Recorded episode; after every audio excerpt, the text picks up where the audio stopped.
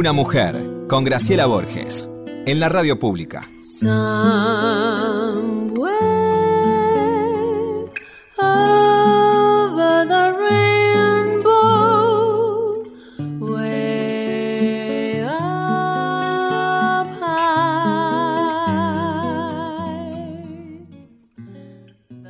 Y una vez que la tormenta termine, no recordarás cómo lo lograste, cómo sobreviviste. Ni siquiera estarás seguro si la tormenta ha terminado realmente. Pero una cosa sí es segura. Cuando salgas de esa tormenta, no serás la misma. No serás la misma persona que entró en ella. Porque de eso se trata esta tormenta. Murakami.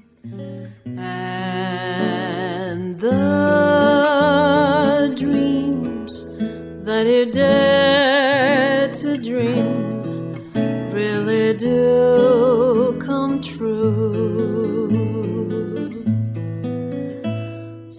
Hola Lore, ¿cómo Buenas noches, ¿cómo estás? Buenas noches qué bárbaro, ¿no? Esta tormenta es como, este, como esto que nos está pasando, ¿no? No se detiene. No se detiene. La estamos transitando, lo mejor que podemos. Como podemos, muy valientemente. Por eso hoy tengo, eh, viste que yo este, adoro a mis amigas, ¿no? Y tengo mucha admiración por ellas, por lo que hacen. Y hoy le pedí a una de ellas, que es una, como todos nosotros, sobreviviente de este tiempo de vida tan difícil, eh, que se quedara con nosotros porque es una mujer multifacética, ¿no? Ah, es madre, es abuela, es muy joven, eh, cocina como nadie, cosa que no, no, viene muy bien porque uno engorda, eh, es generosa. Y es una de las mujeres más lindas de este país.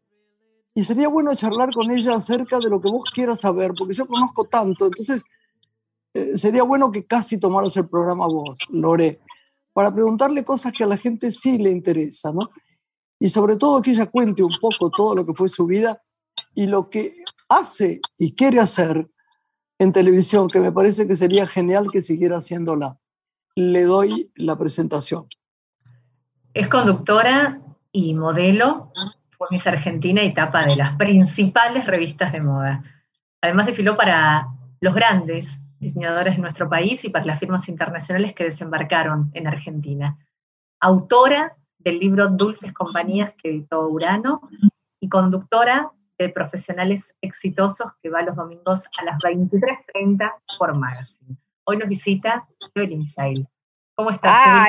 Muy bienvenida. Pero qué linda presentación, gracias Lore. Y bueno, Gra, preciosa, vos sabés que estamos juntas. Gra nos invitó a un grupo de amigas a su casa, así que venimos a pasar unos días maravillosos acá. Eh, sí, me encanta darles de comer, nadie quiere engordar, pero bueno, me encantó tu frase cuando empezaste el programa, Gra.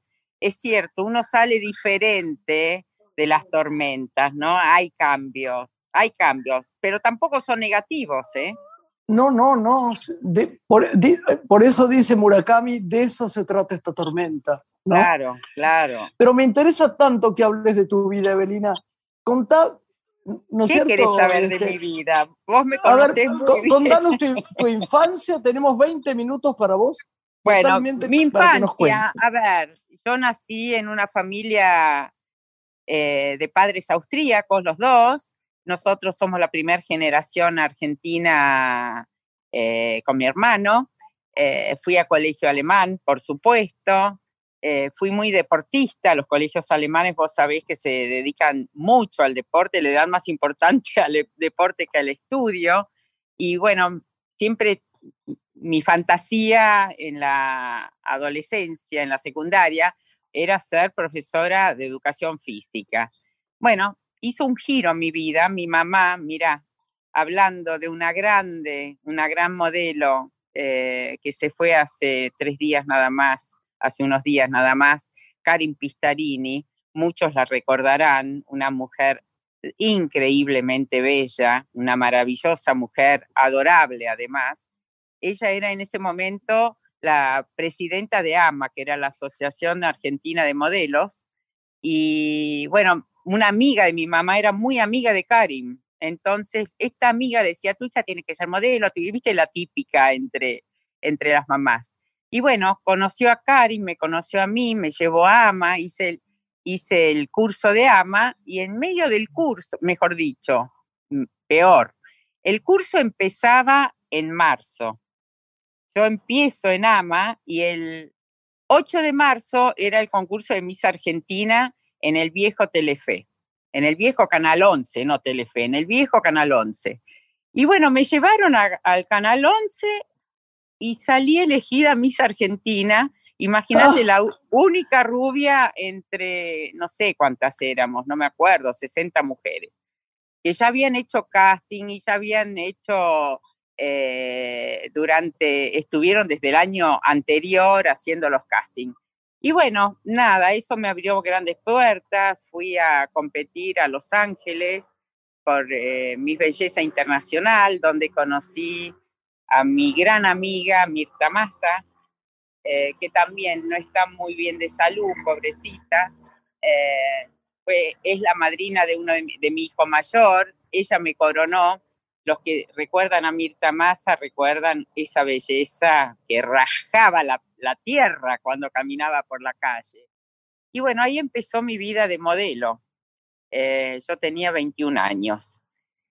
Y bueno, y de ahí, viste, uno empieza a trabajar, a trabajar, a trabajar y se te van abriendo puertas, sin duda se te van abriendo puertas. En un momento dado tuve la posibilidad de entrar en televisión, eh, primero hice cosas con Marcelo Araujo, que él es el productor en este momento de profesionales exitosos del programa que nombró. Eh, y, bueno, y la verdad, eh, Teresa Calandra tenía un programa en, en Canal 7, ATC, ya no me acuerdo si era ATC o Canal 7, Canal 7. Canal 7. En esa época, no me acuerdo, creo que, no sé si, estaba Sofovich, la época de Sofovich, no me acuerdo si era TC o Canal 7. Y bueno, ella tenía un programa eh, de dos horas a la tarde y me invitó a cocinar. Y ahí empecé a cocinar en televisión, lo hice cinco años, me ha pasado de todo. Eh, los que recuerdan ah. PNT, perdona nuestros pecados, eh, salíamos todos los días, porque hacía unos desastres en la cocina terribles, lo que nos pasa a toda ama de casa, bueno, me pasaba en televisión en vivo, no es fácil en vivo cocinar y que te trate de salir las cosas. Así que bueno, pero todo lo tomé con mucha alegría, mucha diversión, me encanta la televisión, yo creo que es un mundo que cuando uno entra es bastante difícil de salir, ¿viste? Te atrapa la tele, es algo lindo. Y bueno, a mí me encanta hacer tele, la verdad me encanta. Vos, tenés que hacer un programa de televisión, lo hiciste muchos años, pero creo que tenés que hacer un programa de televisión especialmente con las cosas que te gusten. Entrevista, cocinar en ese momento. ¿No, ¿no crees, Lorena? Eh, ella ha tenido los mejores momentos del mundo. Yo me acuerdo cuando ella desfilaba, sobre todo en el desfile de Bogani. Yo veía esas piernas, Dios mío, mira que yo soy, soy íntima amiga ahora, ¿no? Yo le digo, para un domingo no me la prestas, para un domingo. Cuando la voy a buscar a su casa, a veces doy la vuelta por Libertador y baja esas escaleras enormes con tacos altos, finitos, y va bajando. Yo digo, ¿cómo esta mujer puede llevar esos tacos y ser tan elegante y tener las piernas más lindas del mundo? Ay, bueno, gracias. Me, me, me sonrojas, pero hablando de Gino Bogani, hablando de Gino Bogani, vos sabés que los desfiles más importantes, a ver, teníamos 60 desfiles por temporada, así que imagínate, eran 120, 150 desfiles al año. Era una época maravillosa de la Argentina, gloriosa de la Argentina. Y bueno, los dos últimos desfiles, uno era de Bogani y el otro de mi queridísima, adorada Elsa Serrano, que tampoco está, qué cosa, ¿no? Cuánta gente nombramos que ya no está entre nosotros. Evelyn, bueno, ¿qué contrastes encontrás de ese tiempo en el que vos desfilabas junto a tus colegas, a este tiempo, a esta generación de modelos en todo? Y lo pienso hasta en la confección de la ropa, que seguramente mucha era de producción nacional, hasta el tiempo de, durabilidad de las temporadas, ¿no? Como las temporadas de teatro, que había muchas funciones, bueno, también había muchos desfiles por temporada. ¿Puedes marcar los contrastes de un tiempo? Bueno, hay, hay, obviamente la globalización eh, hace cosas que, que, antes no existían, ¿viste? Nosotros éramos un público muy interno, por decirte. Hoy vos podés, las chicas viajan, bueno, ahora no hablemos en estas épocas tan duras, pero en su momento las modelos, las grandes modelos, hacían campañas afuera, iban a desfilar a otros países, las convocaban, eh, han ganado mucho dinero. En nuestra época también, pero no era tanto, pero sí trabajábamos nacionalmente muchísimo, íbamos, desfilábamos por todo el interior del país y con respecto a la moda, hubo un cambio muy grande, Lorena, la verdad, muy grande, ¿viste? Vos pensás, eh, Bogani por ahí me manda fotos, eh, bueno, Elsa tenía eh, filmaciones de todos los desfiles, mucho material, que no sé, yo no me animo a preguntarle a las hijas si ese material lamentablemente desapareció con ella o existe, pero vos pensás, sombreros, guantes, los zapatos hechos al color del vestido, es decir, era una moda mucho más elegante, pero así nos vestimos hoy y estamos cómodas y está bien, está bien que haya cambios, ¿viste? Eh, está bien para la humanidad. Hoy todo es rápido, ¿viste? Que las parejas son rápido, todo es rápido. ¿Hubo algún desfile en particular por el diseñador que te convocó o por la ropa que luciste que lo, guardes como algo muy preciado en tu recuerdo? Bueno, yo, la verdad guardo en mi corazón muchos desfiles, soy honesta porque he desfilado con todos, con todos y los adoré a todos y todos realmente hacían unas colecciones maravillosas. Pero bueno, eh, tanto Gino Bogani como Elsa Serrano eh, fueron muy importantes para la gente también. Eh, vos pensás que se abrían los tres salones gigantes del Sheraton, eh, que entraban miles de personas, y bueno, era, eran dos desfiles muy, muy fuertes, ¿viste? Así que eso los guardo, pero muchos, porque yo sigo siendo amiga de muchos diseñadores. Eh, vos pensás que con un programa de televisión como el que tuve 15 años en América 24, pasaron por, por el canal todos, muchísimas veces. Y los nuevos, por ejemplo, un Claudio Cosano, al cual yo nunca le desfilé, está en mi corazón, me hizo mi traje de madrina, cuando tengo un evento, una fiesta, un casamiento, siempre me salva con esos vestidos maravillosos, como tantos otros. Yo hoy, con, en, es decir, cuando estuve en varios programas, eh, uno pide ropa prestada, entonces va a diferentes casas para que te presten la ropa que después se devuelve, obviamente, y les haces la publicidad y yo me siento bien vestida. Entonces uno tiene contacto con todos los diseñadores que no la están pasando bien y uno, yo le estoy tratando de ayudar Muy mal. Sí, no la están pasando bien. ¿Cómo eh, ves la moda del futuro, Evelyn? ¿Cómo, cómo ves que va a ir yo no sé, yo creo que va a haber mucho cambio, ¿no? estas riquezas este, estrambóticas de mucho bordado y mucho no van a haber tan, mi, idea es, ¿no? Estas grandes fiestas, ¿cuántas por año puede haber?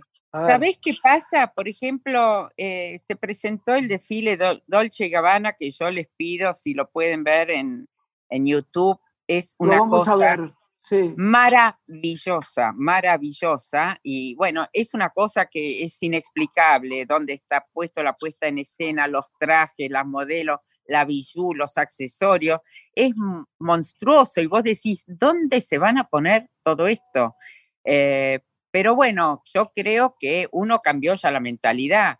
Yo el año pasado estuve todo el invierno, y vos lo sabés, Gra, con calza negra, OJ, musculosa negra, y cuando salía a la calle me ponía la bota y un suéter arriba. Esta es la realidad. Y en verano andás con el mismo vestido todo el verano.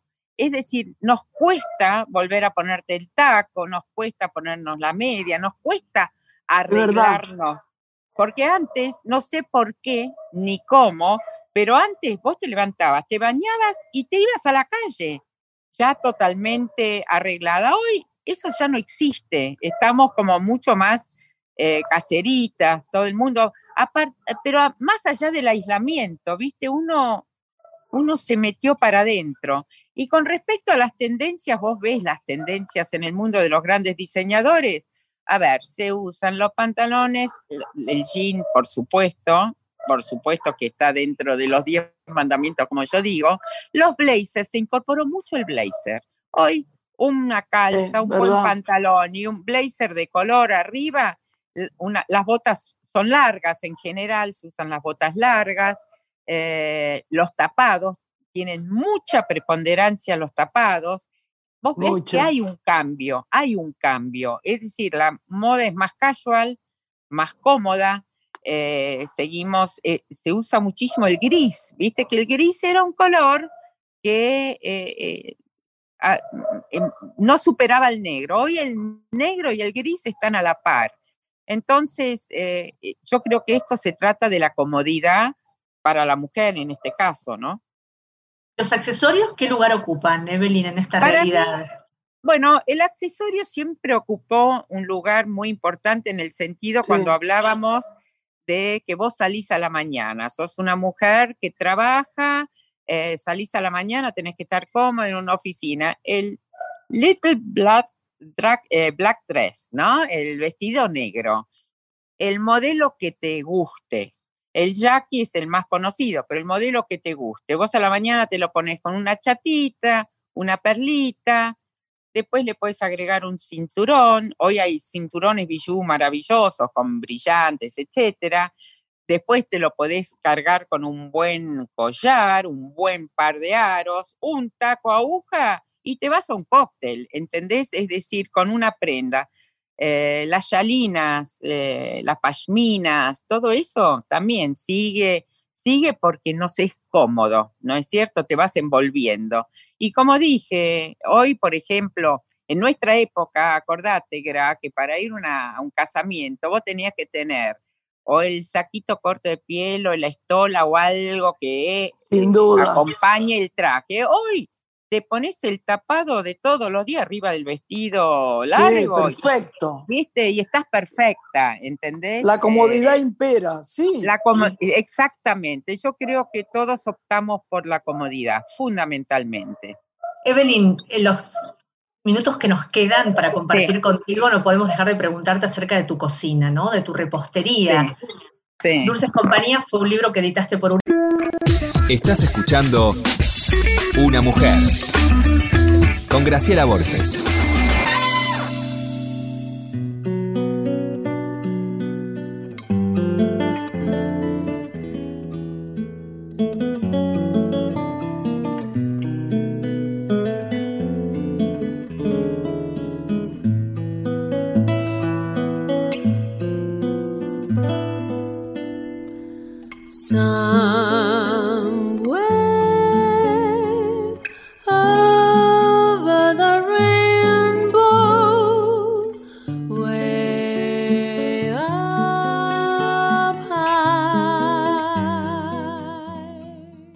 Tenemos acá un compañero querido, querido por mí, una de las personas que más queridas en este medio, ¿no? Talentoso, actor, divino, buen mozo de morir.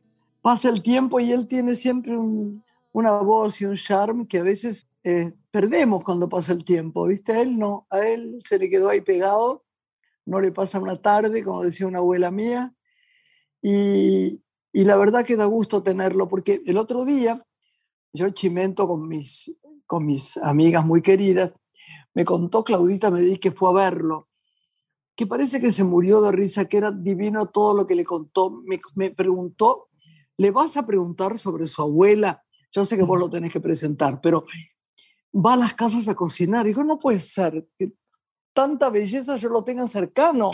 ¿Por qué no lo presentamos y le preguntamos todo esto? ¿Qué te parece? Claro, Hoy nos visita un destacado actor y director que ha brillado en televisión, en cine, en teatro y ha sido merecedor de prestigiosos premios. Y su presente, como adelantaba Graciela, es una novedosa propuesta que reúne el teatro, la música y la gastronomía. El cocinero está frito, Teatro Delivery. protagonista y creador es el señor Pablo Alarcón. Muy bienvenido, Pablo, a Radio Nacional. ¿Cómo estás?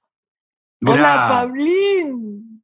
Graciela, divina. Hola, mi amor. Yo pensaba, te estaba escuchando y decía, ¿quién vendrá además de yo? Ah, de mí? ¿Quién vendrá? ¿Vendrá otro galán, un galán de moda? ¿Cómo ¿Vendrá te un tipo quiero? ¿Cómo te quiero? Sí, es verdad todo esto que digo. Es verdad todo esto que digo. Hoy me, me encantó lo que me contó Claudia. Por favor, tenemos 20 minutos para que nos cuentes todo lo que quieras.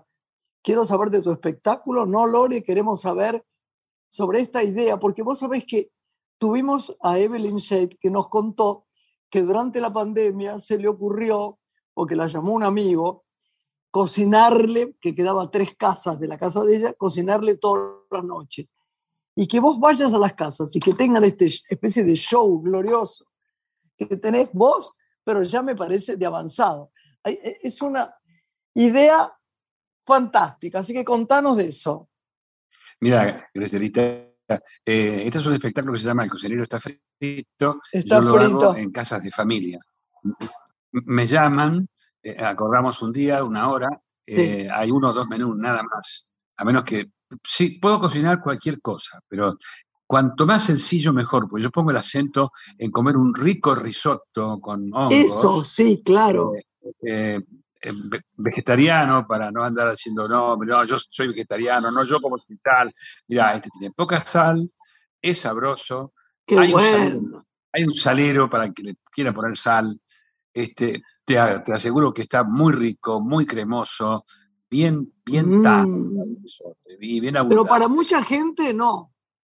No, para aquí, eh, mira, hasta ahora lo estoy haciendo ahora para 15, 18 personas. Ah, lo he hecho para lo he hecho para mucha más gente en teatros. Yo llego, vos me llamás. Yo, Si vos me llamás, voy ya, ya mismo, ya mismo compro todo y voy para allá. Te quiero, te quiero. Supongamos que vos Cuando vuelvo a Buenos Aires lo hago. O sea, tu cumpleaños. O sea, sí. Dale, o vienen amigos tuyos y no te dejan al final y quieres ofrecer algo divertido.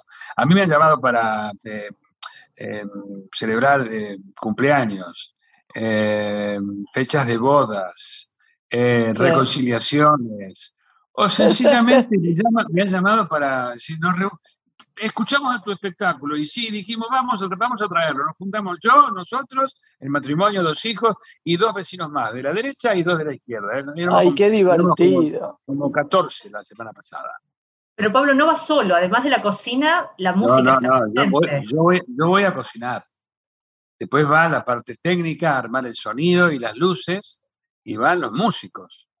Ay, qué divertido. yo toco, yo también toco la armónica, es piano, eh, armónica. Y, ah, eso no sabíamos. es con música total, como si fuera un espectáculo. Sí, son monólogos musicalizados. Ah, bien. Más, más eh, canciones que tienen que son chacareras, la gente baila, la gente canta, le preguntamos qué quiere cantar y tocamos los temas que quieren, la gente canta, tomamos chacareras y la gente, hay una ronda de aro, aro, aro, aro, que es muy graciosa, que la gente se, se engancha enseguida. Este, y después cuento la historia, muchas historias. Cuento mi propia historia, eh, la parte que se puede contar, ¿no? Eh, la historia de mi familia, la historia de mi abuela, que es muy particular, la historia de mi abuela. No la voy a contar toda, pero, pero es cierto. No, pero contá un poquito lo de tu abuela porque me dijo Claudio Medí que era bárbaro. Sí, mi abuela, mi abuela era la dueña de la cocina, en mi casa. Yo soy de, de un pueblo que se llama Pellegrini, provincia, provincia de Buenos Aires, a unos sí, señor. kilómetros de acá.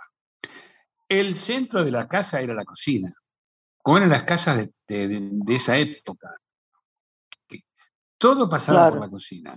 Eh, ahí hacíamos los, deberes de los, hijos, ahí se ponían los animales que nacían a destiempo para que no se mueran de frío, ahí se cocinaba, ahí mi padre hacía las cuentas, y los hermanos jugábamos porque era el lugar más cálido de la casa, y mi abuela estaba al lado de la cocina para que el fuego no se apagara. Mi abuela era un personaje absolutamente misterioso, silencioso, estaba todo el día rezando, todo el día vestida de negro, negro, vistiendo Ah, pensé que era al revés, muy silenciosa, sí, mirá. Sí, era, era, era tan tan, tan mística que nos causaba gracia a todos. Y con mucho respeto nos reíamos a escondidas de ella. Ella nació así, esta es la historia de mi abuela, abuela Dominga. En la época que nació mi abuela, había malones.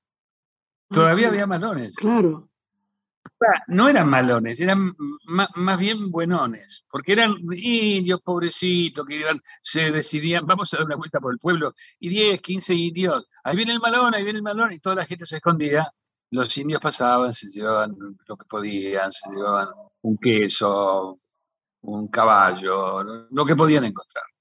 Y pasó el malón, avisaron que iba a venir el malón, se escondieron en las casas que eran de material, y cuando salieron de una casa, se encontraron que en la puerta de la casa habían dejado un cuero de oveja con una beba.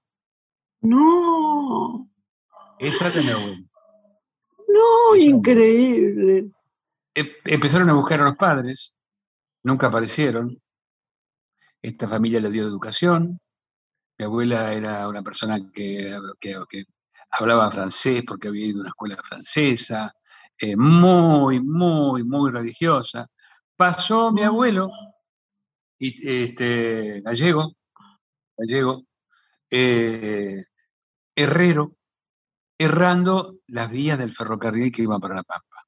Increíble historia. Y pasó, paró ahí, se enamoró de mi abuela, pidió la mano de ella como correspondía, se casaron y siguió en el carromato de mi abuelo pueblo por pueblo, errando, errando, mi, abuelo errando ferrocarril hasta que llegó a mi pueblo, Pellegrini. A Pellegrini. Y ahí, puso una herrería y se quedaron. Ahí nació, nació mi madre y nacieron mis tías y mi tío. Y cuento algunas historias de mi abuela que tan seria era, era graciosa. ¿no? Era, era, era muy, muy, muy, muy buena gente, ¿no? Cantaba, ella cantaba. Cantaba porque cantaba todo el tiempo y cantaba una, canción que no sé de dónde le había sacado, porque la familia que le había criado era una familia de españoles. Sí. Entonces cantaba una canción y abuela, abuela, ¿por qué cantas? Para que la leña dure más y para que dé más calor. para que la leña de la cocina dure más. Era una cocina leña, una cocina económica. No había gas. Pero, maravillosa cocina no leña. Luz, no había nada.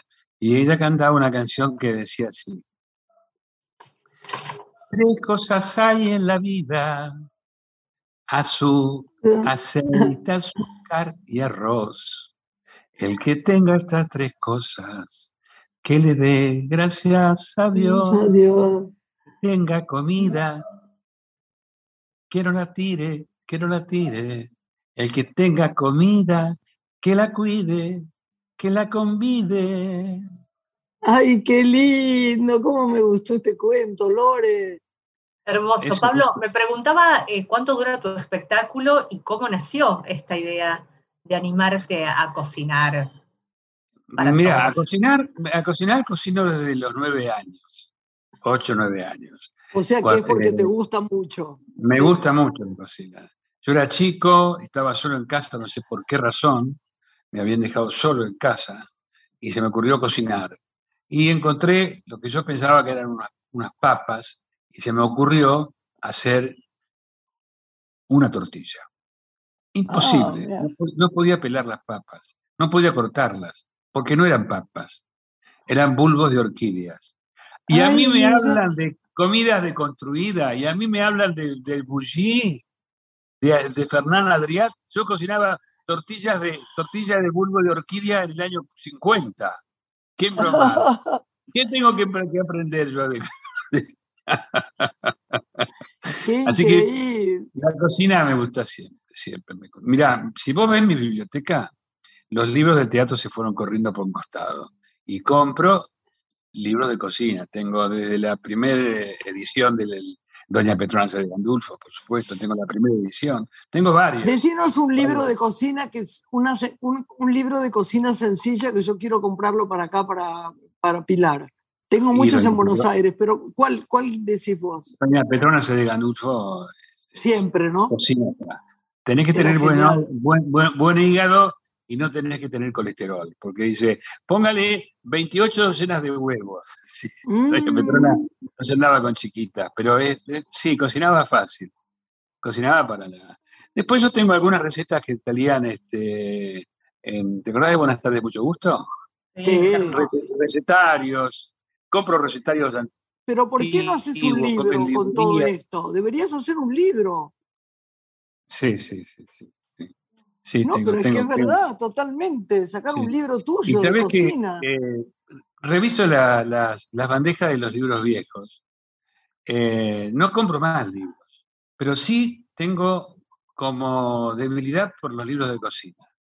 Y sigo comprando sobre la historia de la cocina y sobre recetarios. Y encuentro recetarios.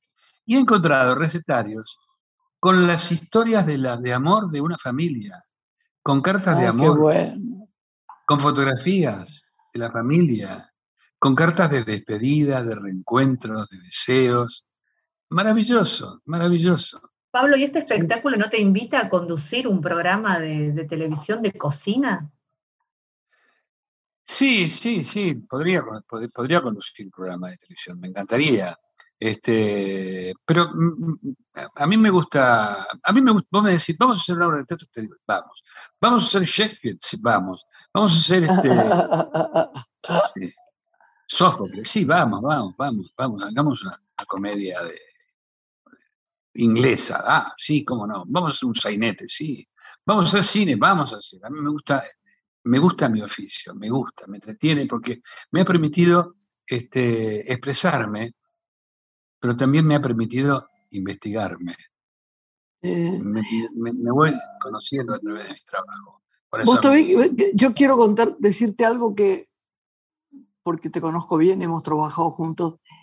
Tenés una de las miradas, es muy difícil mirar, una de las miradas más maravillosas que yo he visto. Mirás mirando, con fuerza, con unos ojos bellos, pero no tiene que ver solamente con, con la livinura de los ojos, sino viste que hay, no sé quién decía, creo que era Benavente, que decía, tiene la mirada más linda que, que los ojos. Vos mirás ah, realmente mirando, ¿viste? Es fantástico, sos muy buen actor, un placer trabajar con vos. Podés seguir el tiempo que quieras. Mi abuela me decía, mientras hablen bien de vos, cállate. Pablo, ¿cómo se pueden contactar quienes quieran este, contratarte para este espectáculo a medida a domicilio? Por mail. El cocinero producción, no producciones. El cocinero producción arroba gmail.com. ¿Cuánto dura el espectáculo? ¿Nos ibas a contar? Mira, en teoría dura una hora. En la práctica dura dos, dos horas y media, tres horas. Porque cuando yo llego, si es a las ocho y media, nueve, eh, yo llego a las seis y media, siete. Y ya empieza el espectáculo. Ya empieza el músico a ensayar, ya empiezan... Eh, ¿Cuántas veces por semana te llaman y más o menos calculando? Una, vez, por semana.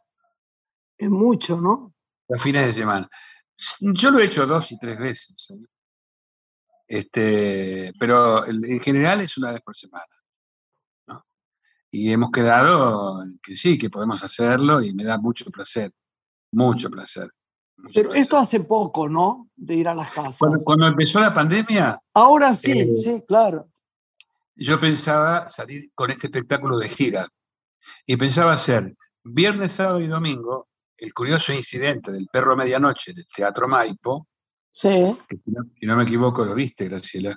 Sí, señor. Bellísima obra. Eh, queríamos preguntar qué, pasaba con los musicales si volvías. Claro. Eh, somos muchos, somos como 30, 40. Sí, claro. Eh, económicamente no rinde. Después no, apenas se abrió Graciela, fui al teatro. Y me encontraba con que había 10, 12, 15.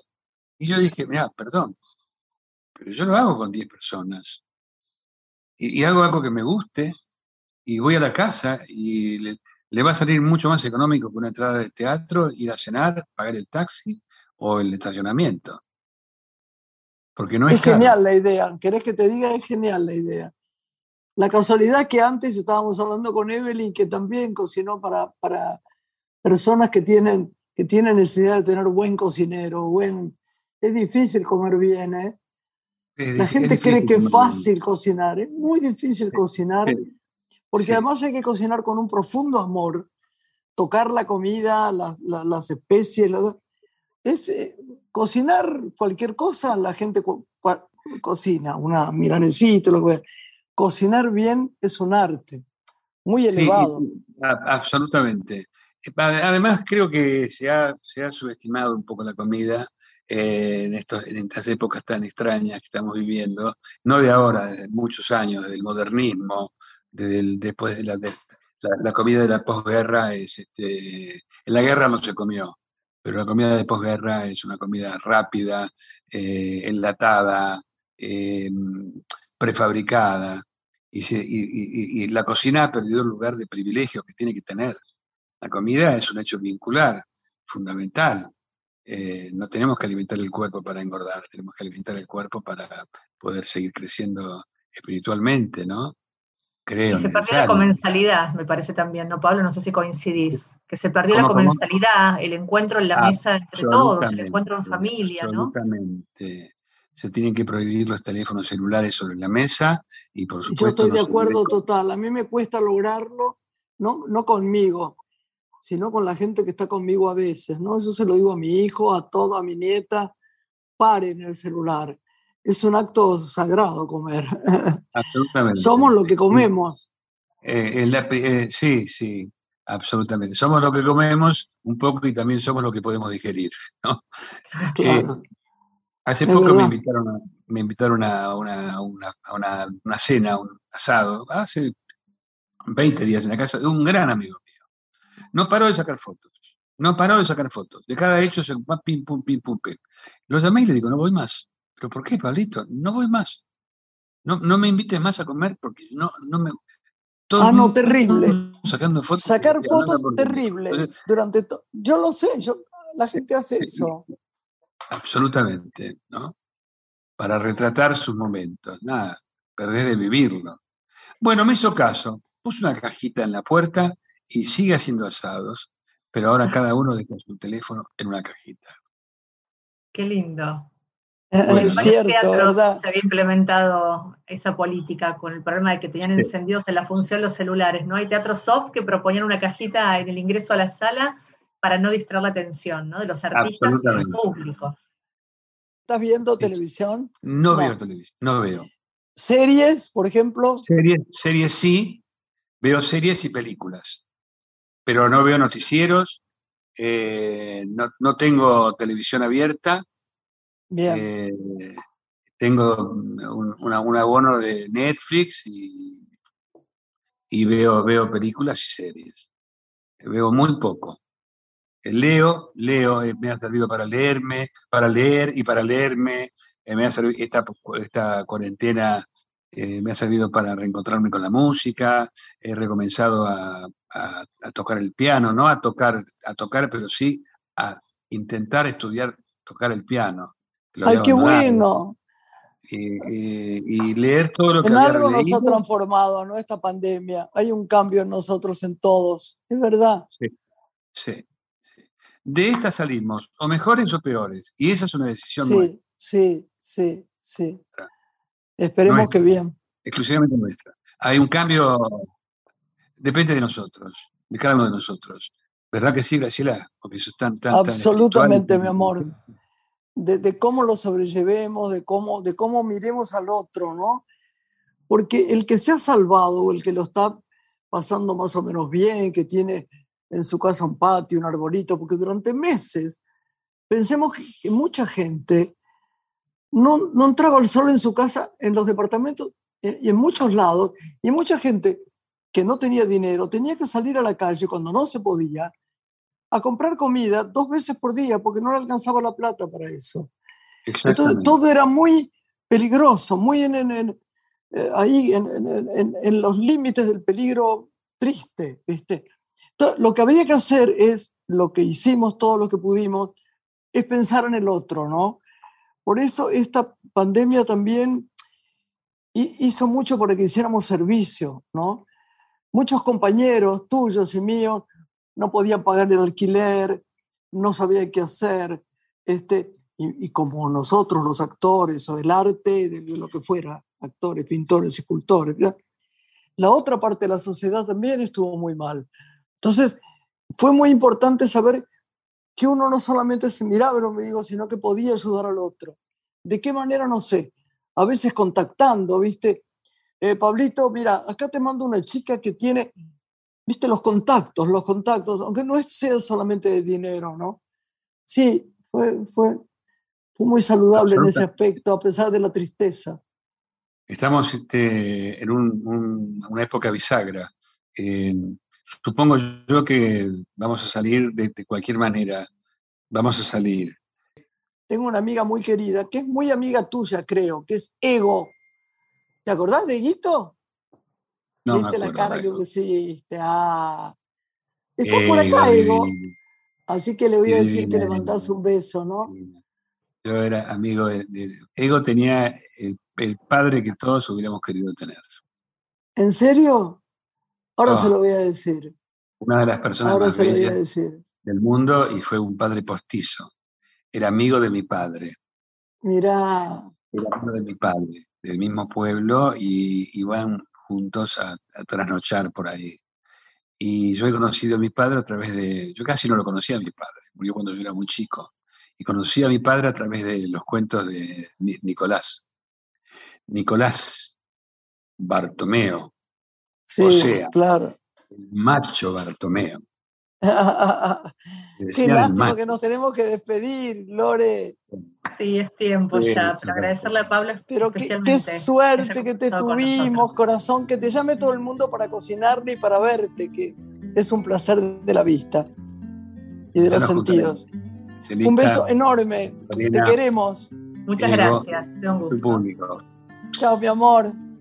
Besos enormes. Chao, chao. Hasta la próxima, Lore. Adiós. Nos despedimos. Un saludo para todos. Dale. Una mujer se ha perdido. Conocer el delirio y el polvo. Se ha perdido esta bella locura, su breve cintura debajo de mí se ha perdido mi forma de amar, se ha perdido mi huella en su mar. Veo una luz que vacila y promete dejarnos a oscuras. Veo un perro ladrando a la luna con otra figura que recuerda a mí. Veo más, veo que no me halló. Veo más, veo que se perdió. La cobardía es asunto de los hombres, no de los amantes. Los amores cobardes no llegan a amores, ni a historias se quedan allí. Ni el recuerdo los puede salvar, ni el mejor orador conjugar. Una mujer innombrable huye como una gaviota y yo rápido seco mis botas, blasfemo una nota y apago el reloj. Que me tenga cuidado el amor, que le puedo cantar su canción. Una mujer con sombrero, como un cuadro del viejo Chagall, corrompiéndose al centro del miedo y yo, que no soy bueno, me puse a llorar pero entonces lloraba por mí y ahora lloro por verla morir. Pero entonces lloraba por mí y ahora lloro por verla morir.